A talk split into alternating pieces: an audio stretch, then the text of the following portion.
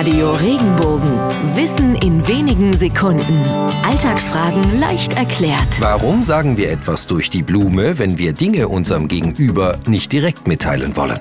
Diese Redewendung stammt aus dem 18. Jahrhundert.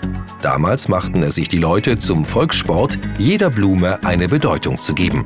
Die Rose etwa als Zeichen der Liebe, die Kornblume war die passende Blume, wenn die Herzensdame dem Verehrer ihre Ablehnung signalisieren wollte. Ohne Worte wurde doch eine deutliche Sprache gesprochen, einfach durch die Blume gesagt.